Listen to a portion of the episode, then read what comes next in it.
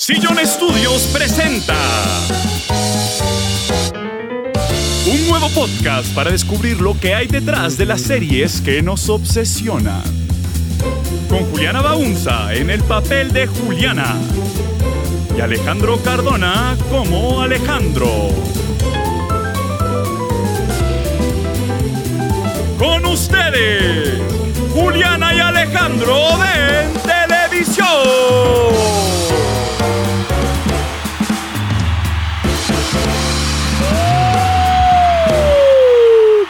Querido público. Haz, haz como que hay sonidos de aplausos. Esto es como cuando Ivan McGregor hacía los sonidos de las espadas láser en grabación y le tenían que decir que no era necesario que eso lo ponían en postproducción. Sí, gracias, querido público. Bienvenidas, bienvenidos a Juliana y Alejandro Ven Televisión. En cada episodio de este podcast exploramos las series que habitan nuestras pantallas, cómo llegan a ellas y qué pasa una vez escapan al otro lado.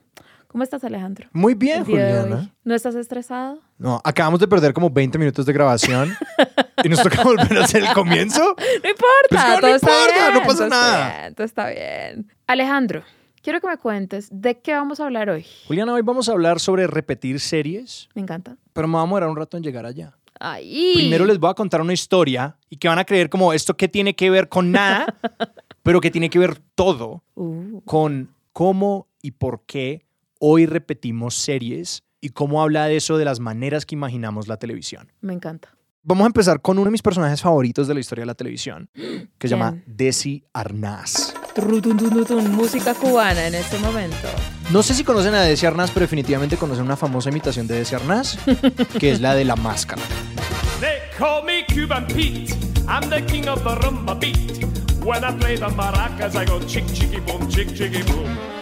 Ese clip de The Cuban Pete, ese era básicamente Desi Arnaz. Desi Arnaz era un, una estrella del cine y un líder de banda. Sobre todo, no era tan conocido por el cine, sino por ser el líder de su banda. Totalmente, él mantenía una banda de música cubana que tocaba como en Miami, en clubes en Nueva York, en Los Ángeles y él vivía en Los Ángeles. Y a Desi Arnaz no le gustaba cómo se veía la televisión en Los Ángeles. O sea, como cuando él prendía la televisión para ver una serie, Man no decía le esto se ve la feo. calidad. Esto se ve feo. Decía, no está en HD. Y él mantenía la razón. Ok.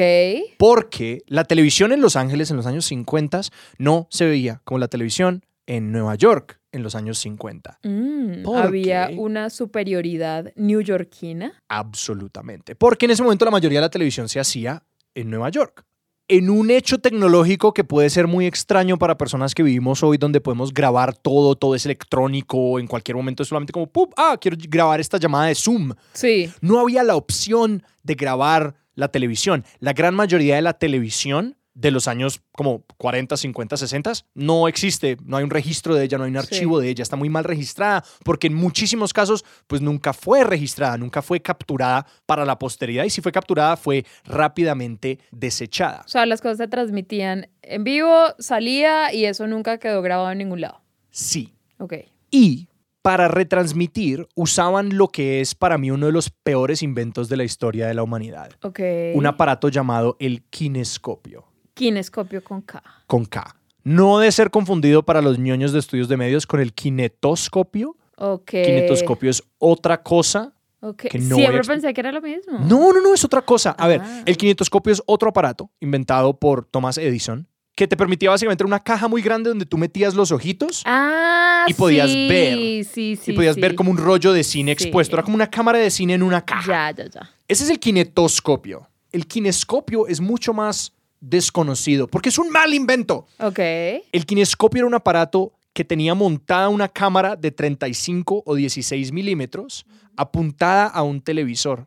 Es como el equivalente tecnológico a grabar con tu celular tu computador Para mostrar un video. para chistoso. mostrar un video. Ajá, exactamente. Es el equivalente tecnológico de eso. O sea, pero el invento es una cámara apuntando a un televisor. ese es el invento. Wow. Es el kinescopio. Wow. Porque, de nuevo, como esas cámaras, las cámaras con las que grababan la televisión, pues no, eh, no tenían cinta. Sí. Solo capturaban la imagen, la transmitían por la antena de televisión y llegaba al televisor y se transmitía, como la radio. Porque aunque a veces pensamos que el cine es el origen de la televisión, no. La infraestructura de producción y transmisión de la televisión y la manera como imaginamos la televisión en los años 50 no vino del cine, vino de la radio. Sí. No era como que el cine se fue a la pantalla chica, fue como la radio empezó a tener imágenes. Exacto, y de hecho muchos de los primeros programas de televisión famosos fueron programas de radio que transmitieron por televisión. Entonces era una radionovela o una un programa de comedia en radio que empezaban a poner en televisión con los actores, solo que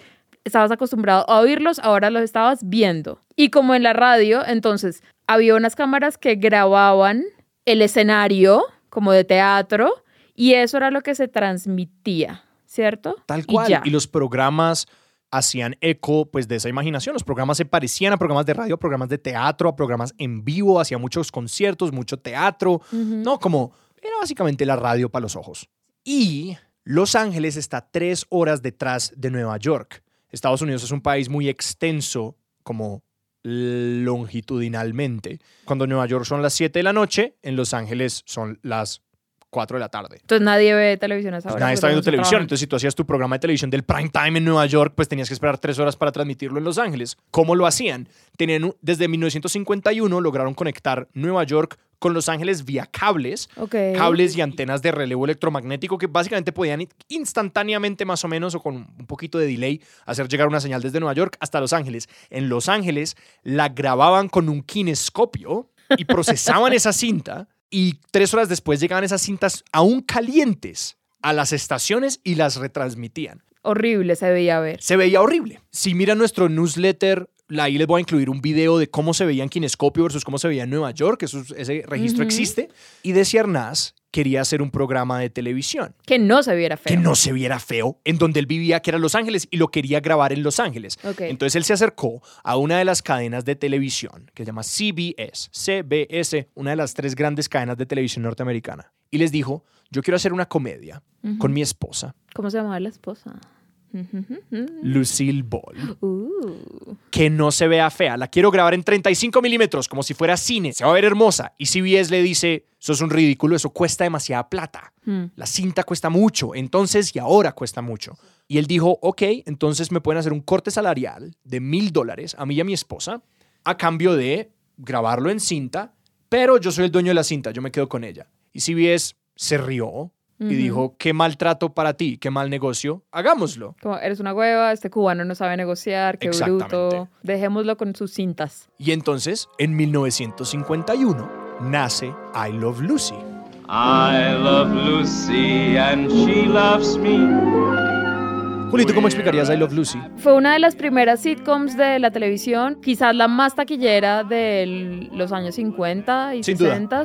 Y es una historia de una esposa y un esposo, Ricky Ricardo y Lucy Ricardo, que tienen un, viven en una casita, son una familia feliz. Él sale a trabajar, ella es ama de casa, pero en cada episodio intenta un nuevo trabajo para ojalá lograr la fama y salir de la casa, dejar de ser ama de casa. Y al final de todos los episodios, ella fracasa en su intento y termina descubriendo que es mejor volver al hogar y ser una ama de casa. ¿Cómo te gusta mi mujer, eh? ¿Cómo te gusta Lucy? Dile a Lucy que es exactamente lo que yo me esperaba. You see? Mother says that you're just the way she pictured you. Well, thank you. You, you tell her she's just like I pictured her. too. She looks just like you. Eh, Lucy dice que tú y yo nos parecemos. Gracias. Ah, Mother says, thank you. you are welcome. Lucy dice, no hay de qué. Dile a Lucy que mi nieto parece un angelito. Ah, she says that little Ricky looks just like an angel. Ah, gracias. Lucy, eh, Lucy says, thank you. Como tú bien dijiste, la audiencia de Love Lucy era desmedida. Para darles una proporción, en 1957, cuando cerró I Love Lucy, cuando terminó, tenía una audiencia de 17 millones de personas. Por Cuando- episodio. Ajá. Cuando habían como 38 millones de televisores en hogares norteamericanos. o sea, o sea, como la, la mitad, mitad. La mitad. Para darles una proporción a eso, la última temporada de Juego de Tronos, el final, tuvo como 10 millones. O sea, Game of Thrones no es nada Sí. al lado del exitazo que era I Love Lucy. También porque era otra época y como que no había TikTok para distraerse, no había nada más que hacer sino ver I Love Lucy o las otras dos opciones que había en los otros dos canales. Por supuesto. Y por esos dos factores, porque era muy buena y muy popular y porque la televisión estaba centralizada, demasiada gente veía esta serie. O sea, era un éxito absurdo y también tenía muchos elementos revolucionarios. Por ejemplo, ver a un hombre latino casado con una mujer blanca anglo-norteamericana era revolucionario en ese momento y hay personas que hablan de pues lo importante que fue eso para como la aceptación de los latinos en los Estados Unidos, cuando había todavía clubes nocturnos donde Desi Arnaz tocaba, pero no podía ser un comensal del club. No Sí. permitían eh, personas afro, no permitían latinos, no permitían judíos en muchos casos. Y a nivel técnico grababan con tres cámaras rodando al mismo tiempo, que es como el look general del sitcom hoy en día. Pues así se ve Friends, Hmm. así se ven muchos, The lo Big que Bang llaman... Theory. Sí, lo que llaman el sitcom de multicámara. Sí. Porque hay otros que se grabado llaman- frente a un público, gente que aplaude, que de verdad está reaccionando a lo que está pasando como si fuera Exactamente, teatro. como si fuera teatro. Eh, de eso fueron pioneros I Love Lucy. Parte de la revolución también es el hecho de que lo haya grabado en Los Ángeles, porque hoy en día pensamos en Los Ángeles como la ciudad del cine y la televisión, pero en ese momento Nueva York era la reina, Nueva Claro. York era donde se producían todas estas cosas, y aunque en Los Ángeles se estaba produciendo ya mucho más del cine, la televisión estaba firmemente anclada en Nueva York, porque allá se había montado inicialmente la infraestructura de la radio. Mm. Y luego también la infraestructura de la televisión, porque pues el cambio de población de Estados Unidos a la costa oeste se dio después, etcétera, etcétera, etcétera. Desi pues empezó a montar los estudios de televisión que luego serían usados en Los Ángeles. O sea, además de lo revolucionario que era grabar en Los Ángeles, el hecho de que lo hiciera así como con una calidad buena, con cintas, eh, preocupándose mucho como por todos los detalles detrás de cámaras y al frente de las cámaras, la volvió el exitazo que fue. Claro, mucho de esto es accidental, porque es fácil ver a Desi como un visionario desde ahora, pero pues el tipo sencillamente pues tenía plata, tenía una cierta seguridad económica, tenía un poder de negociación y quería hacer un producto hermoso, que no necesariamente era lo más rentable del mundo, Sí. porque en un mundo donde la televisión sencillamente es vista una vez y luego desaparece, pues ¿para qué vas a hacer algo muy costoso si va a desaparecer? Sí. Y sobre todo, que eso es lo que me... Como que trato de ponerme en el- los zapatos de los ejecutivos de CBS y sí debía ser una petición muy rara esa de déjenme ser el dueño de las cintas del programa grabado, como este loquito, ¿qué? ¿Para qué quiere eso? Como, ¿Pa- ¿A qué está jugando? Como si de una, dejamos que te quedes con este souvenir Exacto. de las cintas. Pero el éxito de I Love Lucy es tal que llega un punto en el que Lucille Ball se embaraza de el segundo hijo de la pareja, de, de Desi, Porque eran pareja en la vida porque eran real. pareja en la vida real y también en la serie, y pues tienen que hacer una pausa de producción. Entonces dicen, bueno, pues, ¿qué vamos a hacer? Ah, ¿verdad que ustedes tienen esas cintas por allá? ¿No será que las podemos poner? Y Desi dice, ah, ah, ah, esas cintas son mías. Claro. No, ustedes yo les di el derecho de transmitirlas, no de retransmitirlas. Eso me pertenece a mí, eso no está en los contratos. Y CBS dice, oh, oh, ¡Oh, no! oh, no. No debía hacer eso. Ajá, nosotros no somos dueños de la gallina de huevos de oro. Entonces, Desi le vende a CBS todas las cintas y los derechos de I Love Lucy por 4,3 millones de dólares de ese momento, que ahora son 40 millones de dólares. Mucha plata. O Muchísima sea, ya con eso quedaron arreglados. Con esa plata ellos compraron un estudio de, de películas que se llama RKO Studios, que ellos luego lo convirtieron en Desilu Producciones, que hizo muchos programas de televisión y también hizo películas como Los Intocables y Misión Imposible y Star Trek.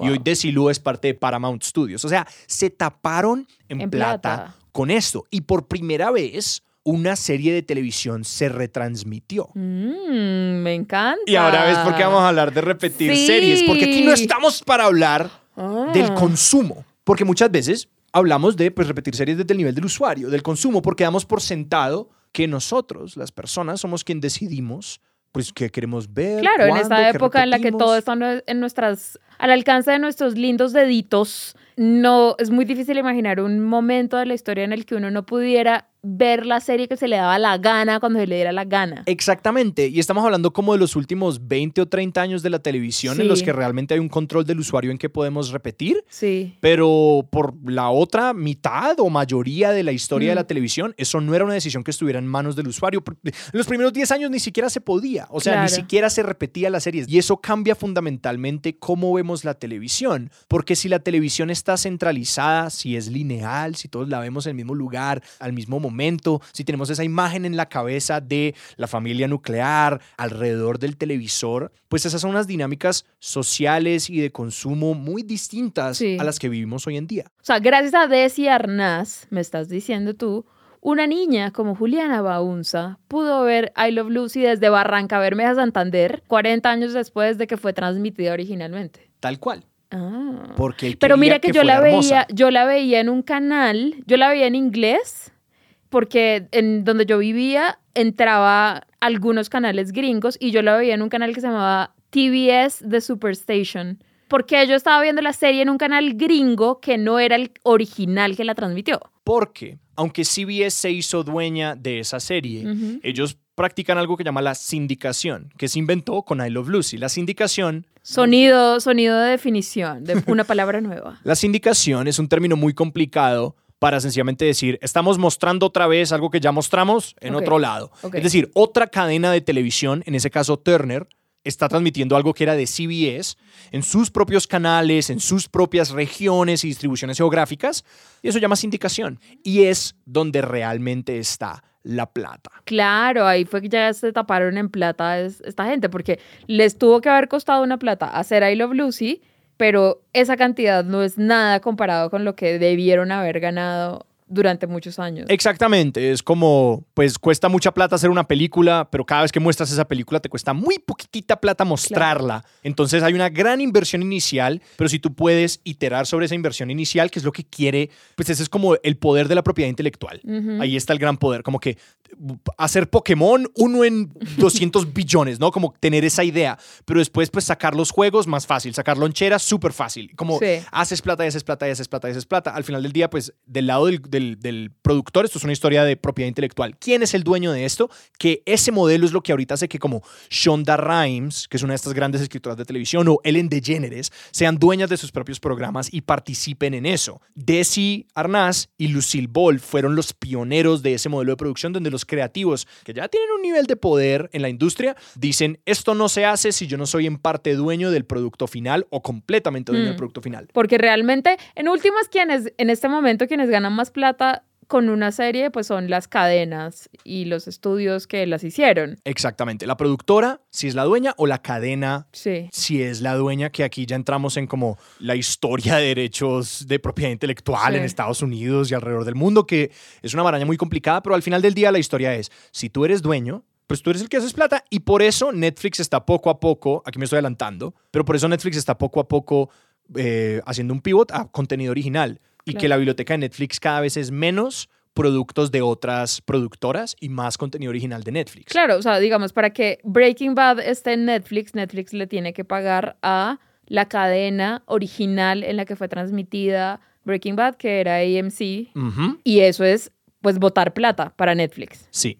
Ah, Esta historia de la sindicación es solamente la primera parte de nuestra historia porque esta es todavía la repetición a nivel de cadena de esa televisión lineal donde pues es sí, la cadena de la televisión, el canal de televisión que decide qué repite y cuándo. mm, claro, como tú no lo recordarás porque tienes 15 años, 15 y medio. ya casi 16. Ujú. Las personas mayores de 45 años como yo, recordamos lo que era ver una serie. Digamos, yo vi Friends en Warner Channel Yo también me acuerdo. Episodios así sueltos, o sea, yo no la vi completamente en orden, sino hasta que ya estuvo disponible en Netflix primero, ahora en HBO Max. Lo mismo con Seinfeld, como uno veía el capítulo que estuvieran dando, el que el canal decidió ponerme. No es como voy a ver la serie a la hora que yo diga, en el orden en el que yo diga. Eso no se podía hacer. ¿Y sabes por qué era Warner Channel donde veías Friends y no tenemos canales acá que sean como CBS, ¿Por ABC? NBC? Como es muy curioso que esos canales no existan en Sí. Latinoamérica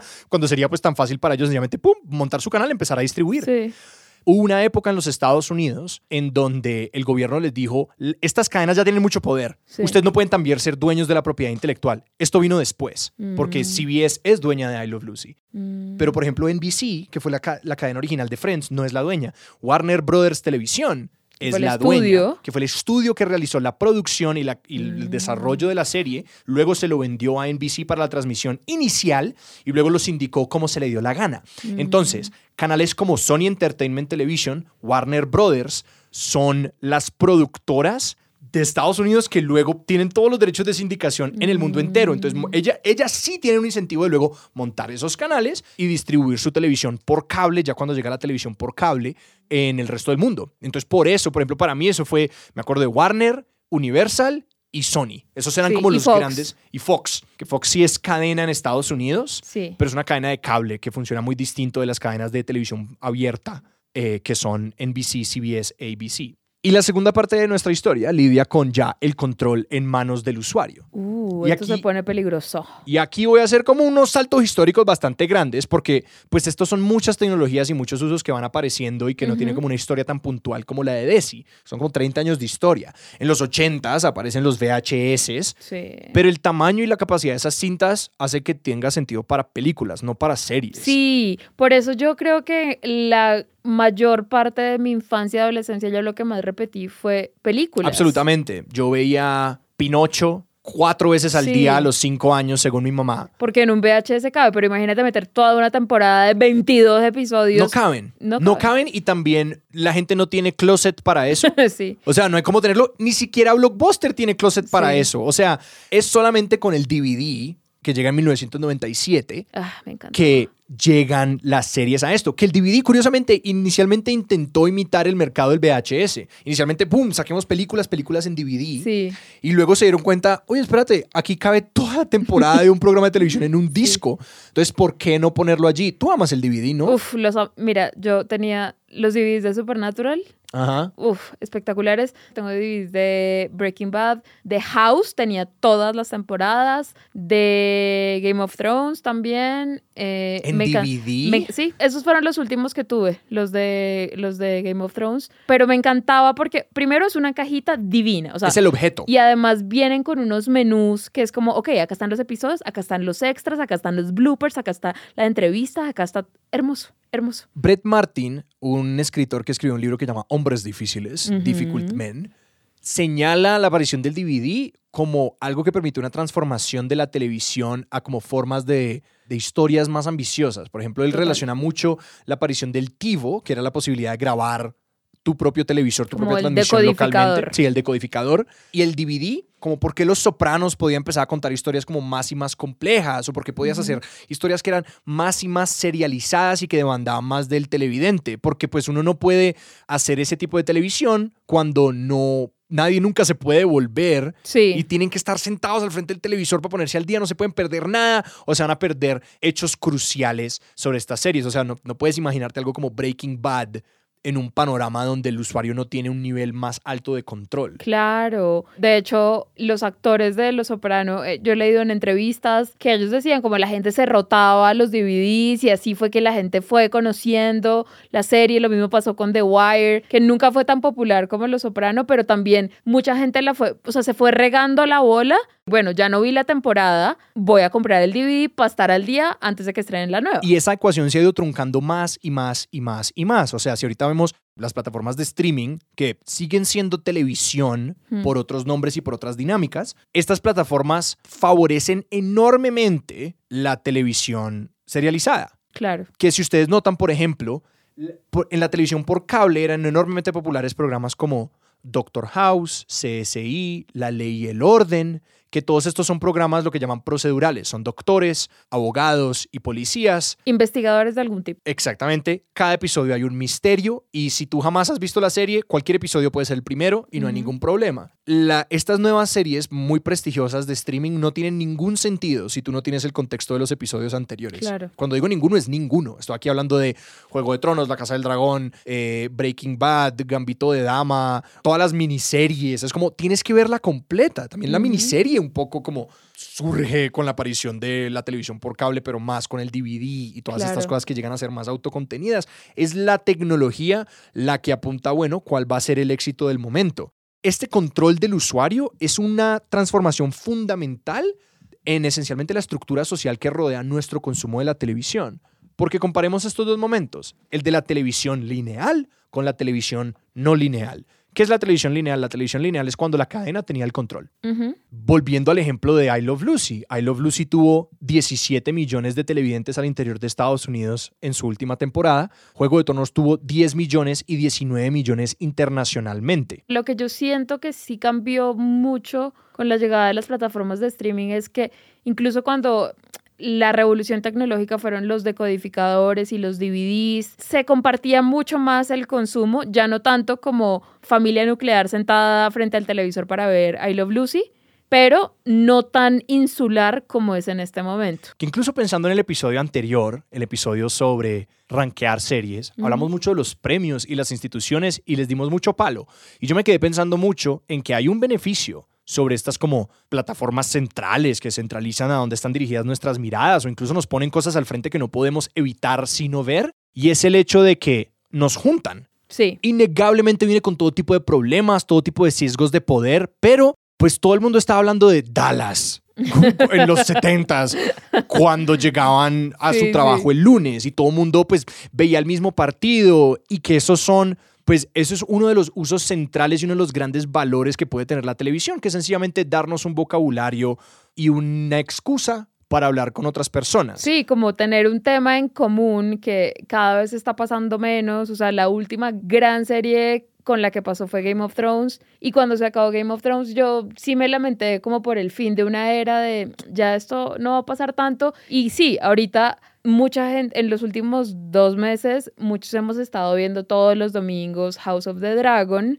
pero no es lo mismo. Y que hay que hacer tanto trabajo para replicar esa estructura. Sí, es, Es como decir- que nos estamos todos esforzando por uf, revivamos ese sentimiento de todo el mundo viendo lo mismo al mismo tiempo. Que hay un podcast amigo de este que se llama Westeros Tierra Querida, que es un podcast de recapitulación de La Casa del Dragón, donde hay como opiniones muy mezcladas sobre si nos gusta o no esta serie. Sí. Como la gente es como, no, pues este episodio estuvo chévere, estuvo malo, como que ni siquiera sabíamos si nos gustaba, pero lo que todo el mundo rescata es esa forma de consumo, que todo el mundo todo el tiempo es como, qué rico ver esto con todos ustedes, y es un acto tan intencional de Mm. resistencia a esa personalización de estos productos y que creo que plataformas como HBO y realmente todas en este momento se han dado cuenta de que así es como la gente quiere ver las cosas. Sí, Y hemos, por ejemplo, regresado a ya toda la temporada no sale de una. Vamos a sacar uno por fin de semana. que eso hacen en HBO, pues porque sigue siendo una cadena de cable, ¿sí? Entonces, en HBO Max tú ves los episodios de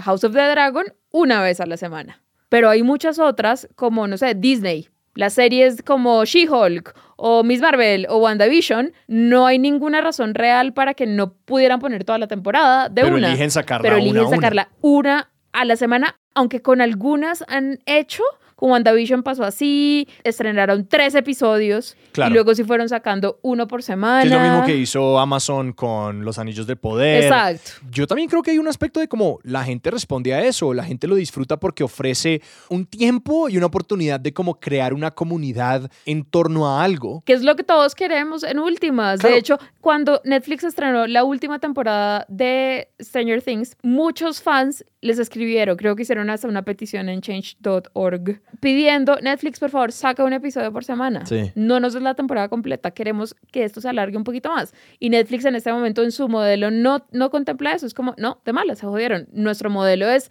todo de una, todo de tacazo. Yo tengo la teoría de que la mayoría de las personas dicen que prefieren tener toda la temporada disponible, pero en el fondo lo que realmente disfrutamos más es semana tras semana. Yo creo que es gula. es Sí, como sí. ese sentimiento de gula, que es como que me vi toda la serie y al final no la recuerdo tanto, Sí. no le saqué tanto, no puedo hablar con tantas personas, porque uno es como, obviamente el instinto es, quiero verlo, quiero, como quiero saber qué pasa, quiero verlo más, pero pues es un poco ese aspecto de poder vivir con ese deseo Mm. un tiempo y cultivarlo y que al final acaba siendo pues más productivo. Sí, Algo lo que también he pensado mucho en es como, por ejemplo, The Walking Dead, que es esta serie de zombies que fue súper popular mucho tiempo, hacía un programa justo después de The Walking Dead Mm. que se llamaba Talking Dead, como hablando de los muertos, sencillamente de recapitulación. Y que empecé a pensar mucho, pues, en el fenómeno del podcast de recapitulación, el podcast de reacción, en el contexto de los medios descentralizados y la televisión no lineal. Y que es como, esa es otra manifestación de nuestro deseo de socializar lo que nos acaba de pasar. De que, pues, después de ver esta cosa solitos en nuestras habitaciones, Luego cortamos a un estudio lleno de gente que también está emocionada por haber visto esto, discutiendo el programa. O yo me veo The Office y luego veo el podcast que se llama Office Ladies, que son dos de las actrices de The Office recapitulando esos y episodios. repitiendo la serie. Y repitiendo la serie. ¿Qué, ¿Qué es eso sino una búsqueda de retornar a esa televisión Mm. lineal? Pues que nos hacía sentirnos acompañados y que hoy en día se puede hacer muy risible la noción de la televisión como algo que no debería pues ser repetido o no, como que, que, que, ah, de pronto lo grabamos, pero pues luego lo destruiremos, que no sé si esto lo mencioné, la mayoría de las grabaciones hechas con kinescopio luego se botaban a la basura, Sí. porque pues nadie las guardaba, nadie le interesaban y pues eran de baja calidad, se veían feas. Entonces que de hecho eso se grabó y se destruyó y que de allí una de mis afirmaciones para este episodio va a ser que tendríamos un mejor archivo de la televisión nacional colombiana si Bogotá no estuviera a 2.600 metros sobre el nivel del mar. ¿Por qué? Porque a Colombia se trajo un kinescopio hace muchísimos años y nunca funcionó.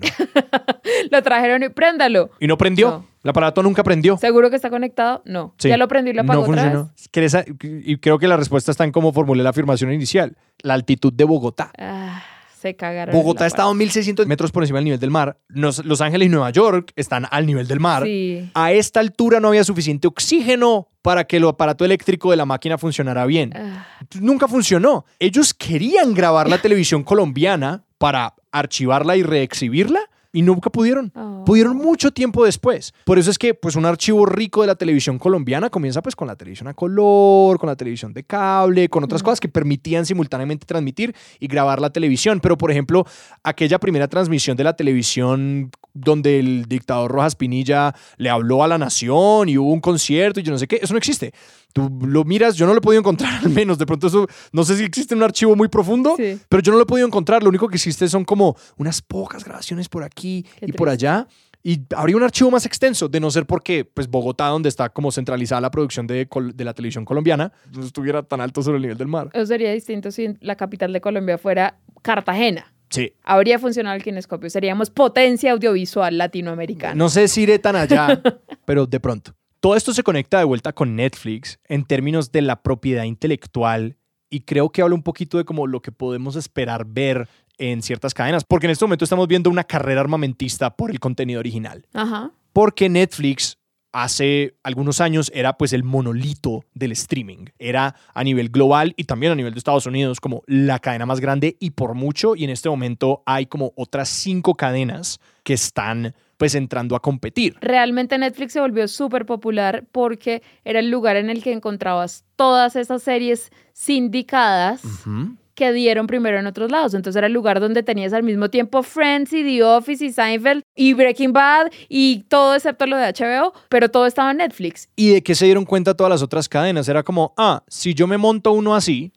pues yo puedo mostrar los productos que, de los que yo ya soy dueño y ganar mucha, mucha plata, pero tengo que ganarme a la gente también con contenido original. Entonces ahí es donde entran absolutamente todos a generar contenido original para poder también reexhibirlo con sus bibliotecas viejas que no son tan atractivas para las personas que de pronto ya las han visto Sí. a ese mismo juego está jugando Netflix. Netflix se dio cuenta de eso y la biblioteca de Netflix en los Estados Unidos actualmente es 40% contenido original de Netflix y está proyectado para subir a 75% en el 2025. Sí. O sea, la- el juego de Netflix al final del día es ser dueño de todo lo que existe en la plataforma, así como Disney Plus y HBO Max son dueñas de todo lo que existe dentro de esa plataforma. Ellos no le están pagando nada a nadie O más. sea, Netflix quiere dejar de pagarle a la gente, a otras cadenas y a otros estudios por tener sus productos. Y por eso es que todo el mundo se raya cuando alguna serie sale de Netflix. O sea, Total. yo la cantidad de mensajes y tweets que leí cuando quitaron Friends.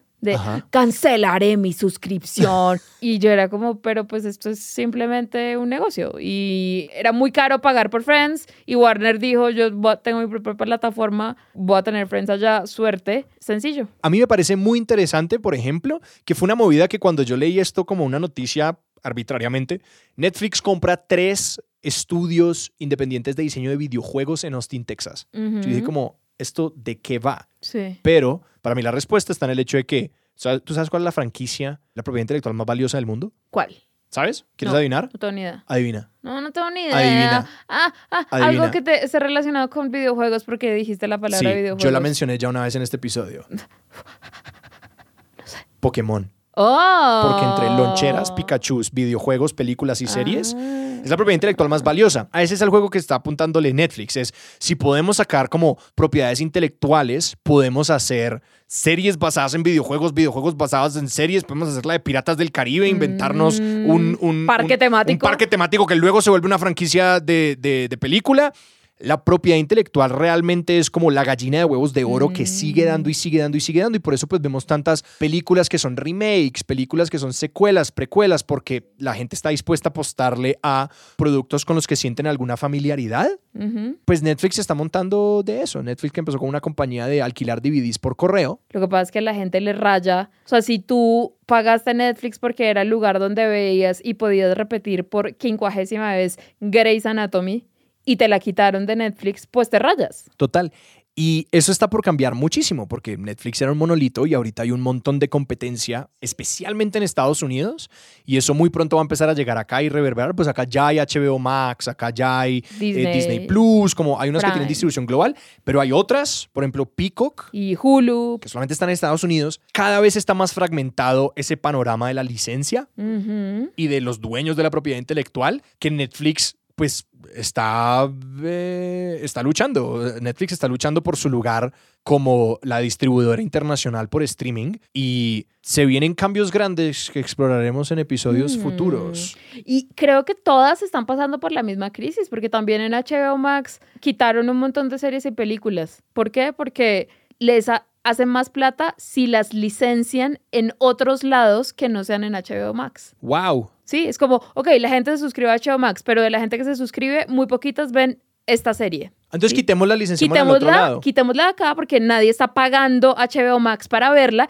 y más bien que la transmitan en canal X y este canal nos va a dar plata. Y todo esto dicho, por más de que estas plataformas han emulado muchos de los sistemas de la televisión, sí hay algo que ha cambiado bastante. La idea de como no te lo pierdas no significa nada. Sí. Ya como que nada se puede perder, entonces no hay ninguna urgencia por sentarnos en el mismo lugar y verlo todos al mismo tiempo en el mejor televisor posible para tener como esta Mm. gran experiencia porque pues ese valor disminuye muchísimo. Todo se vuelve mucho más desechable cuando la experiencia está disponible a ti en cualquier momento. Sí, y eso me hace pensar que el patrón se repite y no estoy diciendo que vamos a volver al momento prequinescopio de no hay registro, todo es desechable, todo se vota, pero cuando el consumo es tan desenfrenado y tan individual, sí se siente un poquito así, que es como, ok, ya vi esta, siguiente, vi esta otra, siguiente, vi la otra, siguiente, y por eso yo siempre invito a que respiremos, nos detengamos. Pues que tú muy intencionalmente incluso ves series desde hace mucho tiempo, tú no ves como más de un episodio al día o más de uno o dos. Exacto, yo trato de dosificarlas y alargarlas para intentar recrear un poquito la experiencia. No sé, el año pasado me vi toda Mad Men de principio a fin y claro, no iba a ser, o sea, no iba a ser como, bueno, voy a ver un episodio por semana porque así fue transmitido Sí. originalmente y luego esperaré un año para ver la siguiente temporada. No, no hacía eso, pero sí trataba de recrearlo como en laboratorio un poquito. Entonces veía era un episodio por día, entre semana, y cuando terminaba una temporada esperaba una semana a empezar la siguiente para poder como darme chance de digerir no solo cada episodio, durante al menos 24 horas y luego darme chance de esperar entre temporada y temporada en lugar de darle play de una a la siguiente porque pues sentía que me estaba perdiendo de mucho. Entonces cuando veía un episodio de Mad Men yo decía como, ah, debe haber sido una chimba ver esto en vivo y poder comentar y leer todos los reviews y las especulaciones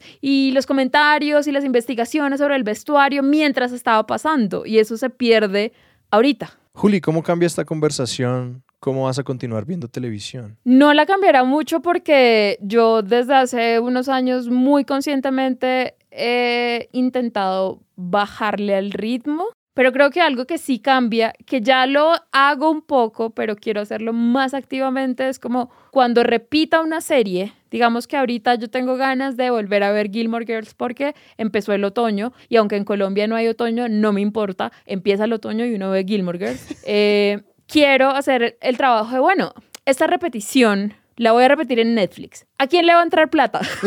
¿A quién le va a entrar plata con mi repetición? Yo lo quiero saber. Sí. Este- esto no es una cuña super mamerta de piensen cada decisión de consumo, a quién le van a dar su dinero, pero a veces no está mal pegarse la vueltecita y revisar como, bueno, quiénes son las personas que estuvieron detrás de esto y a quién le está entrando plata. Yo en este momento, después de repetirme Gilmore Girls, cin- no sé, cinco, seis veces en mi vida, yo no sé cuánta plata le entra a Lauren Graham, que es la actriz que hace de Mm. Lorelai Gilmore, si yo repito Gilmore Girls. ¿Le entrará plata si yo me la repito en Wow, Netflix? sí, yo no, no, lo sé. Yo no sé si Netflix da derechos de, No sé. de residuales No sé. a actores por series que inicialmente fueron en otras cadenas y Exacto, ahora es en entonces, Netflix. Sí. Quiero, quiero averiguar eso, o sea, quiero analizar un poquito más antes de repetir como toda la cadena que hay detrás que hizo posible que yo pudiera hacer clic en una teclita y volver a ver una serie que ya he visto cinco veces. Yo tengo una recomendación para, para los oyentes, Uh. porque hay algo que,